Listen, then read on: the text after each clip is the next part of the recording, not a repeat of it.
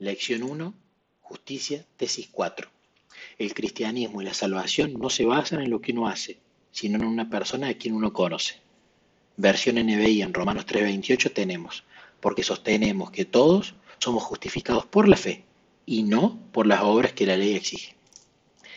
Cierta mujer compró un par de lentes nuevos, de contacto, pero poco tiempo después fue detenida debido a una violación de tránsito y el oficial de policía, después de revisar su licencia de manejar, le preguntó con severidad, ¿Dónde están sus lentes? Tengo contactos, replicó ella. A mí no me importa quién usted conozca, murmuró el oficial. Usted debe usar sus lentes para manejar. Es indiscutible que a quien se conoce en este mundo es muy importante, y ese hecho puede producir una diferencia en la vida de una persona.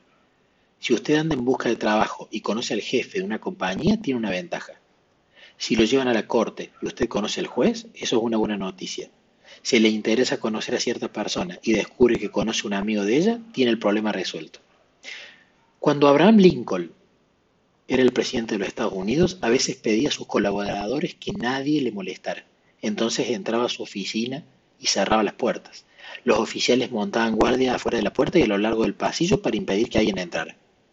Pero a veces se podía ver a alguien que caminaba apresuradamente por el corredor.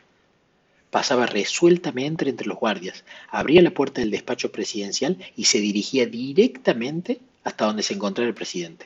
Los guardias ni siquiera trataban de detenerlo. ¿Pero por qué?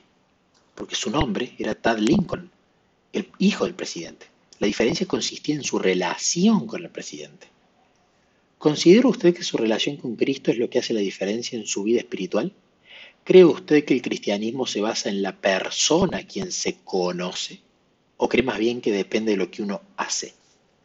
En una reunión campestre del noroeste, hace varios años, el director de la revista Adventista se puso de pie y le pidió al público que contestara las siguientes preguntas. ¿Cuántos de ustedes creen que son salvos únicamente por la fe en Jesucristo? Se levantaron varias manos y se bajaron rápidamente. Luego preguntó, ¿cuántos creen que son salvos en base a sus obras? Unas cuantas manos se levantaron con inseguridad y se bajaron rápidamente. Por fin preguntó, ¿Cuántos creen que son salvos por la fe en Jesucristo, sumándole sus buenas obras? Entonces la gran mayoría levantó las manos y las agitó en el aire. Entonces el predicador agregó, espero que antes de terminar el sermón de esta mañana ustedes hayan cambiado de parecer. Y continuó su predicación demostrando que somos salvos únicamente por la fe en Cristo y nada más. Cristo ya lo dijo en Juan 17.3, y esta es la vida eterna, que te conozcan a ti, el único Dios verdadero, y a Jesucristo, a quien tú has enviado. En el deseo de toda la gente, página 299, leemos, a medida que entramos por Jesús en el descanso, empezamos aquí a disfrutar del cielo.